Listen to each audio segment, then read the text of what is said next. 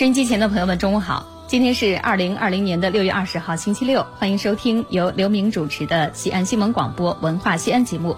在这儿呢，刘明首先祝收音机前所有的听众朋友周末愉快。在今天我们文化西安节目当中，为大家安排的是呃一个文化学者的专访内容。这位文化学者叫子曰。那么今天的节目当中啊，我们具体呢，请子曰老师跟我们谈一谈他的书法段子。他的书法段子的系列讲座简介啊是这样写的：听段子学书法，悟书家正道，品人生真谛。本专辑为子曰老师原创书法史说系列之一，从书法起源讲至清朝，旨在透过子曰老师清晰有力度的磁性声音、有趣有料的独创段子形式，多侧面系统解读中国书法文化。祝您感悟书之正道，提升人生修养，弘扬中华优秀传统文化。子渊老师已经开坛的段子有：书法史说系列之书法段子、书论段子和书家段子；第二个是书法修养系列之《诗经》段子。后续他还将推出《道德经》段子等等，敬请期待。如果您对这些话题有兴趣，可以打开喜马拉雅的 APP，搜索“嗨子曰”，“嗨”是大写的“嗨 ”，H I 嗨子曰，或者是直接搜索“书法段子”就可以了。因为最近啊，子曰老师非常的忙，他在北京啊在讲课，所以呢，他没有来到我们的直播间。我们通过电话连线的方式来空中采访子曰老师。你好，子曰老师。你好，刘明。哎，你好，你好，欢迎您啊。呃，那我们今天的这个话题呢，应该是上一次节目的一个延续。上一次可能很多我们文化西安节目的老听众呢，都还记得子瑜老师呢，系统的给我们介绍过，呃，他自己做的这个书法段子，当初为什么要做这个？而且今天的节目当中，我们有幸啊，也能够听子瑜老师在喜马拉雅上录制的这个书法段子的录音的音频，我们穿插着给大家播放。好的，那我们开始我们今天节目正式的内容。疫情之后，我们的节目恢复正常之后，第二个星期我们就接近了您的热线。当时，您给我们文化西安节目的听众留下了非常深刻的印象。我们来把上一次的这个节目内容给大家来总结一下，好不好？好的，书法我理解呢，它是中国传统的文化艺术的核心，呃，不是之一，而是就是第一。那么在这方面，西安所积累的基础以及西安所负有的使命，在我的理解是非常巨大的，所以我愿意和西安的朋友们来交流这样一个话题。一个基本想法就是说，书法是一种修养，嗯，我们不要把它仅仅理解成一种技能。很多这个家长想给孩子教教这种技能，于是呢。存在一些问题哈，就是有的时候会扭曲孩子，把一件很快乐的事儿变成了一个很烦难的事儿，最后孩子很烦，很反感。我觉得在这个对于书法的理解上，一个很大的问题就是，我们应该把它看作是修养，因为古人其实就是这么考虑的。古人要成才，书法是一个必备的修养。不是说你拿书法能干什么，能挣大钱，而是说他作为一个文化人必备的修养。如果连这个修养都没有，就证明你的素养不够，是我的一个感觉。另一个考虑就是说，其实我们如果把书法看作修养，这恰好可以给我们的书法事业有所提升，找到新的出路，呃，增加它的内涵。这是我对于这个搞书法的人的一个提醒：我们不要急于，呃，突出自己的某种特别的技巧，然后在大众面前来展示，或者说我们拿到一个什么奖，或者是卖了什么钱。如果我们把书法看成是一种修养，那么你的修养非常全面了以后，你的书法自然会提升。如果是这样来做，这个书法就既快乐又有价值。而且它就会纳入我们中华文化复兴的这样一个大潮中间，是一件大事，不是一个小技能。说的真好。就是有很多书法爱好者，他总认为，那我好好写字儿就行了，是吧？其实这个书法的修养，书法的这个整个就是您个人的一个综合素质的体现啊，也会提升您的书法作品，它都是相通的。对，真正要提升自己的书法，我认为不是天天关起门来，呃，自己写，或者是呃临多少帖，嗯，或者是制造某种秘密武器。呃，这些我觉得其实都是短视的行为，它不可能真正，呃，来写出好书法，也不可能使我们当代涌现出像古代那样一些伟大的书法家来。我觉得这些都是，呃，这么多年来这种商业行为或者是社会行为，呃，对于我们文化界的一种误导吧。嗯，就是文化这件事情不能像做生意一样那么简单。当然，我们这么说好像在看不起生意了，也不是。其实所有的事情都有系统性，我们要用文化人的方式来做文化，不要用这个急功近利的方式来做文化。这样，我觉得其实就找到了正道。我说的这一番话，呃，目的是什么呢？目的是想说，我现在为什么要讲书法修养系列这个课？书法对于我们中华文化崛起，我们现在一直在讲这个事儿。中华民族要崛起，文化要崛起，书法是非常重要的一个事儿，可不能小看书法。书法是聚集了所有的文化，就是我们的整个这个传统文化里头，包括他的思想、它的艺术、它的风俗、它的人性、我们的地域文化，呃，这些东西其实最终都会影响书法。所以，书法是一个集大成者，是一个文化的集大成者。我们可以透过书法看到我们全部系统的中国文化，所以书法来讲就很特殊，而且这种艺术形式，我个人认为是世界上独一无二的，是我们中华民族自己创造出来的一种形式。当然，关于国外也有书法这个问题有不同的说法，但是呢，从这个意义上来讲，从文化集大成者这个意义上来讲。恐怕还没有一个地方的书法能能有我们中国书法这样一个地位。我的关于书法修养系列的这个课，呃，其实也是我在讲课过程中间以及以前的一些考虑，所以我就自己给他捋了一个书法修养的系列构思。首先，我想推出的一批是叫诗词歌赋。书法的修养中间缺不了诗词歌赋。如果您不懂诗词歌赋，那您的书法可能品位不会太高，而且书法很难悟到的境界。诗词歌赋讲得很清晰，讲得很容易，也就跟登山一样，从书法这条道上去非常难。但是呢，从另一个坡上上去走诗词歌赋这个路，你会很快进入高境界，然后理解到书法的这个奥妙。呃，我现在已经讲了的就是诗经段子，来感悟书法。那么后面还会讲唐诗、宋词等等这样一些经典的诗词歌赋。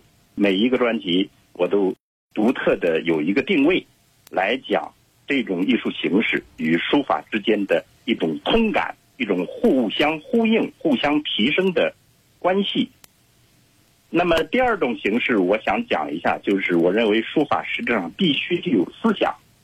所以我们必须懂得儒释道，最最基本的是儒释道吧。这三家的思想，你应该呃有一些修养。儒释道思想，呃，即使中国我们现在已经现代化了，包括我们很多东西都是西方化的，但实质上我们骨子里头的呃思想方式，尤其像陕西，因为我老家在那儿嘛，我太熟悉了。嗯。呃，那么在民间，它的这样一种风俗。呃，人们的这个潜意识里头的一些方法、一些基因，其实都与儒释道是紧密呃捆在一起的。我们现在要搞书法，如果不懂儒释道思想，那是搞不好的。所以，那么这方面呢，我就想讲呃《道德经》呀，嗯，这个如果可能的，好比说《金刚经》啊、《心经》啊这些。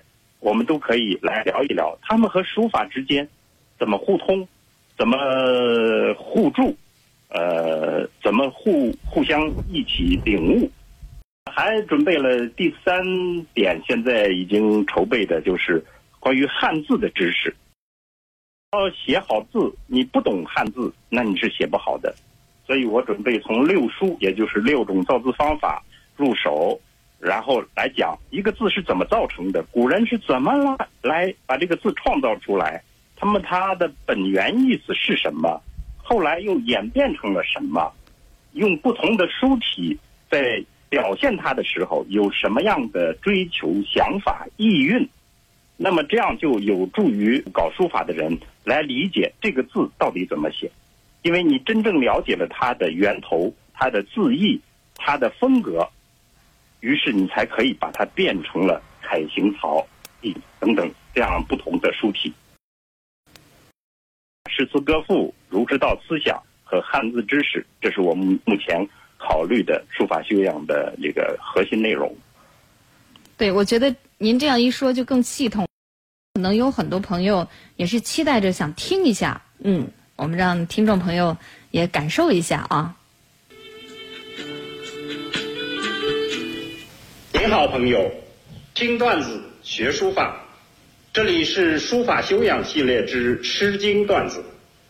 今天我们要讲出嫁在桃夭时节。我们把这首《桃夭》的意境表述为出嫁在桃夭时节。首先是展示那个美妙的场景，一个桃花盛开的时节，一个姑娘要出嫁了。其次是比喻的说法，一个姑娘长到了美若桃花般的年岁，出嫁了。那么这样两层意思，《桃夭》这首诗都有，所以这首诗被称为以桃花喻美人的诗作之祖。不过这还不是关键。关键是这美若桃花的新嫁娘给家庭所带来的效果，宜其家世。所以这里展示的是美与善的合一，这是这首诗的核心命题。诗三百在西汉时期被尊为儒家经典，所以称《诗经》，是六经之一。六经大家都知道。诗、书、礼、乐、易、春秋。不过，早在孔子编诗的时候，已经下了结论，说“诗三百，一言以蔽之，思无邪。”《诗经》的目的是澄清心灵，起到教化作用，所以美与善的合一是最重要的命题。我们且看看《桃夭》。这首浪漫的小歌谣是如何实现这样的重大社会使命的？《桃夭》这首诗一开始就高调热烈，就像出嫁的唢呐曲一样。桃之夭夭，灼灼其华。桃花正在怒放。花朵如火一般热烈，之子于归，宜其世家。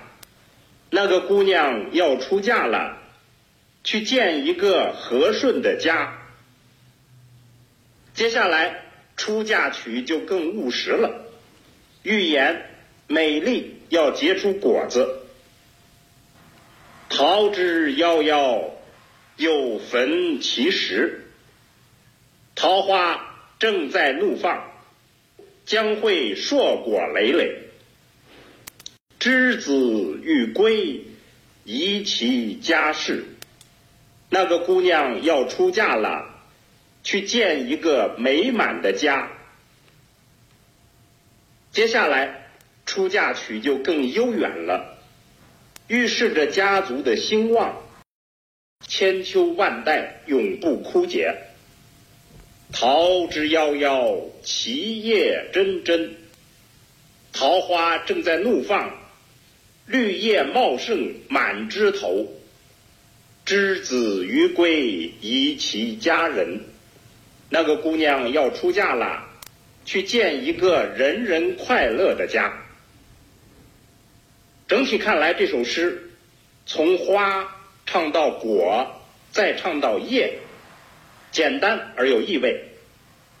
意味就是花是新嫁娘的美，果是一家人的幸福美满，叶则是千秋万代的血脉传递，永不枯竭。所以这样看来，这其实可以说大点儿，就是家庭的史诗。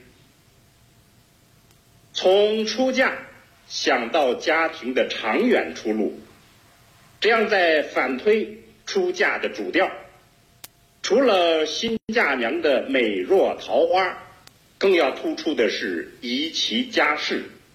所以出嫁的主题就是美与善的合一。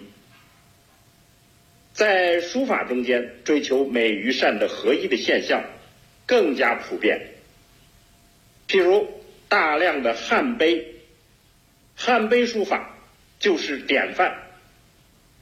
汉碑所用的隶书本为平民书风，由于书写汉碑而一跃成为庙堂体，而且因人而异，丰富多彩。这种形式特点。主要是为了适应汉碑的特殊内容。汉碑的内容，简单的概括说，就是臣与子追溯君与父的功劳美名。这在儒家思想一统天下的汉代是至关重要的大事。正是在这样的大事中，我们就看到了美与善合一的艺术作品。某种程度上。这就与桃夭的婚姻家庭话题是一样的，基本而又重大。在这种儒家认为基本而又重大的话题中，艺术形式表现出的主要特征就是美与善的合一。这是由儒家的价值观所决定的。我们在这里举曹全碑为例。看看书法美与善合一的具体做法吧。曹全碑是为河阳令曹全记功颂德而立，写的都是曹全的贤德孝顺和他的主要政绩。这些德行功业，在当时儒家的观念里就是最大的善。要配得上这种善，就要风格统一的美的字体来书写。这就是我们所看到的节字匀整，用笔方圆兼备，圆笔为主，风致翩翩，美妙多姿，而成为汉隶中秀美风格代表的曹全碑。简单的来说，节字的匀整就是一种人生态度的暗示，端正而雍容；用笔的方圆兼备，展示个性的风采。风致翩翩和美妙多姿，预示着情感和才华；秀美的风格，则是总体的定位。总之，曹全碑的书法是曹全整体形象的展示。再回头说汉碑的书法，一碑一风采，从不雷同。这种现象其实就是追求不同风格的美，以适应不同的内容。也就是说，寻求。最恰当的美与善的合一。好，我们现在回过头来再欣赏桃夭的美善合一的诗句吧。桃之夭夭，灼灼其华；之子于归，宜其室家。朋友们，这个专辑是我们的一种尝试，迫切希望大家的指正，也希望朋友们多多转发。使我们能获得更多的反馈，以利于不断改进。好，非常感谢大家，朋友们，我们下次再见。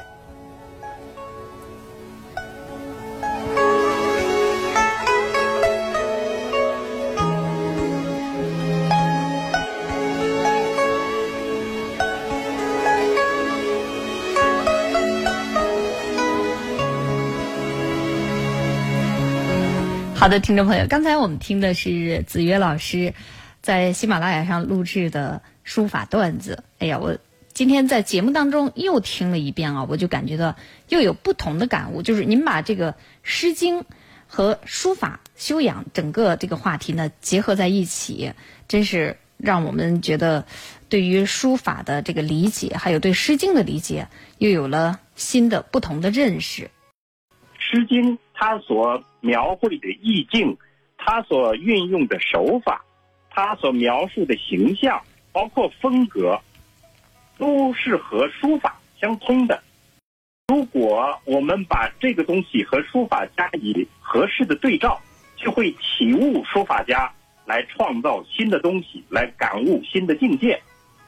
具体到这个桃夭这一篇，呃，举的这个作品，这个书法可是我们东汉时期，呃，河阳令的这个济公的碑，叫《曹全碑》。嗯，哎。陶全碑，这个在陕西可能很多人都知道它，它现在就藏在我们的西安碑林里，所以这都是我们陕西人的骄傲。呃，有空大家都可以去碑林里头看一下。对对对。啊，我在这儿把陶全碑就说成是美与善合一的书法作品。嗯。那么这个美与善合一，这是我们中国传统，好比说孔子思想里头一个很重要的思想，美。与善的合一，要尽善尽美，这种境界与书法是相通，那么与诗歌也是相通，这就是这个书法与诗歌拉起来讲的一个道理。那么这种模式，我就现在讲了二十多个了，呃，当然每一个的角度不一样，但是大致的思路就是这样，就是说，呃，书法的作品理论书家。与这个文艺作品，也就是《诗经》的思想、知识、联想、意境互相撞击，来激发灵感。你好比说，咱们讲的这个内容哈，嗯，呃，桃夭这讲的是娶媳妇儿的事儿哈。娶媳妇儿的时候呢，有两个儿子呢，希望的是姑娘很美，这就是儿子的期望。嗯，那么父母期望的是媳妇儿很善。嗯。这就是美和善。如果这个姑娘新嫁娘是非常理想的，她就应该是既美又善。对于碑来讲，好比说曹全碑，那么这个碑，喜欢书法的人希望他的字在研究他的字怎么美，而了解内容的人希望这个文章，希望他所传递的信息是善的。那么也就是要求这个碑文既是善的，又是美的，书法很耐看，内容很善，传递的是正能量。我们现在的说法，真善美合一。哎，所以美善合一是陶泉碑和陶夭这样两个不同艺术形式中间共同的桥梁。它描绘的是一种这个境界，是这种文化境界。哎，陕西人用这个词儿。好比说美，啊，这个羊肉泡很美，不是指它的形式好看，而是吃起来很好，很实在，很香，很嗯，味道很好，对对对。嗯，那外地人可能都不明白。美的很，咱说美的很。其实就是美善合一的。是。其实今天核心想给大家讲的一个段子，就是我们《无衣》，《无一》这首诗，呃，和石鼓文。之间的对照，因为明天好父亲节哦，是我特别做了一个父亲节的特别专辑，来祝贺父亲节，同时也借此向陕西父老乡亲还有各位朋友问好，是这样一个意思。所以，嗯，大家来给我指教一下《无一》这首诗的欣赏。那我们接下来来听一下父亲节的特辑《无一》，无是没有的意思，无。衣呢是衣服的衣，来听一下子曰老师的这一段。您好，朋友，听段子学书法，这里是书法修养系列之《诗经》段子。马上就要到父亲节了，我们今天特别制作一期凸显父亲精神的节目，作为礼物。无衣，老秦人的时尚战歌。今年武汉疫情最危急的时候。日本人一个特别举动感动了全中国人，就是他们在驰援武汉的物资上写了两句诗，其中一句是：“岂曰无衣，与子同裳。这句诗太有能量了，不但感动人，更是激励人。一定程度上，日本人给我们上了一堂中华文化课。而这首诗句的出处，就是我们的古老的《诗经》。无衣是老秦人的战歌，以后经典的战歌，包括《楚辞》里的《国殇》，还有唐代大量的边塞诗，都受了这首《无衣》的影响。朱熹评价这首诗说：“秦俗强悍，乐于战斗。”从西部穷山沟里给周王朝养马的部族，最终成为统一中国的大秦。他们血脉里头的那种强悍基因，早就存在于他们的战歌中。所以，清代的陈继奎说这首诗，开口便有吞吐六国之气，这是很有历史穿透力的评价。我们就来一起颂唱这首战斗的动员令，老秦人的战歌。无一诗一开始就慷慨激昂，仿佛是动员令，又仿佛是出征的誓词。岂曰无衣，与子同袍。怎么说没有衣裳？我与你同享战袍。王与兴师，修我戈矛，与子同仇。君王要起兵作战，整修我们的戈与矛，我与你共同对敌。接下来再重唱一遍，进一步慷慨激昂，似乎准备好了要出发。岂曰无衣，与子同泽。怎么能说没有衣服？我与你同享衣衫。王与兴师，修我矛戟，与子协作。君王起兵作战，整修我们的矛与戟，我与你一起出发。最后再叠唱一遍，情感就达到了最高潮，马上就要出征前进。岂曰无衣，与子同裳。怎么说没有衣服？我与你共享战群。王与兴师，修我甲兵，与子偕行。君王发兵作战，整修我们的铠甲和兵器，我与你一起前进。这首诗。词句简单，节奏铿锵，情绪饱满，表达了无私的胸怀和英雄的气概。不过，我们今天变一个欣赏方式。这首诗最值得玩味的是隐藏在词句中的老秦人形象。老秦人是一种自序的称呼，就像我们现在有人自序老北京一样。养马部族的后代，血统纯正的老秦人，是秦国称霸的资本。那么老秦人到底什么形象？我们常说书如其人，与吴一同属于春秋战国时期秦地的书法作品，石鼓文就是老秦人的书记。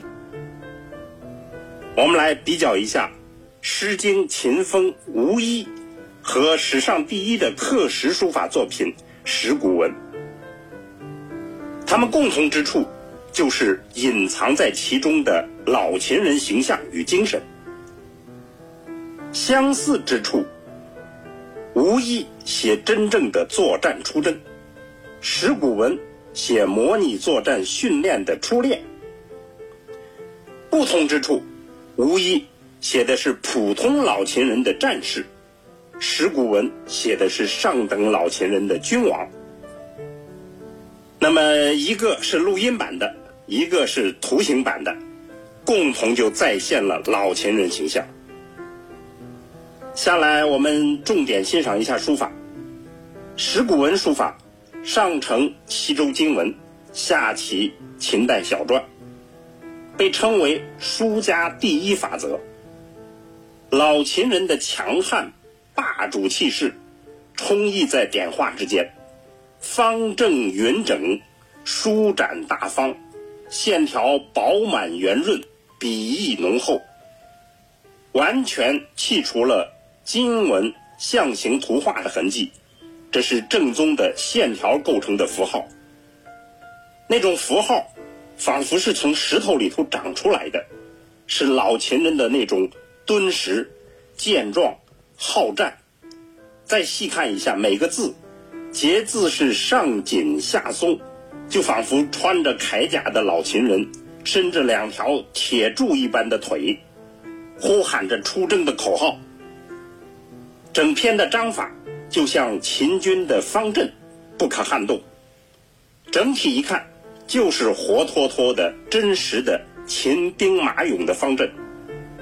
我们看元拓，这种气息咄咄逼人。当然，再看一下林本做参考，吴昌硕的林本就有了一些文气、秀雅之气。正宗的老秦人的气息就比较淡了，没有原作那样浓厚。这更让我们体会到原作的魅力。最后，我们再诵读一下十古文里十首诗其中的一首《五车》。五车既公，五马既同。五车既好，五马既宝。这是石鼓文。我们再来诵读一下《诗经·无衣》里面的诗句。岂曰无衣，与子同袍。王与兴师，修我戈矛，与子同仇。父亲是伟大的，老秦人就体现了传统父亲精神的某种特质。我们谨以此向天下的老父亲们诚挚问候。听段子学书法，我们下次再见。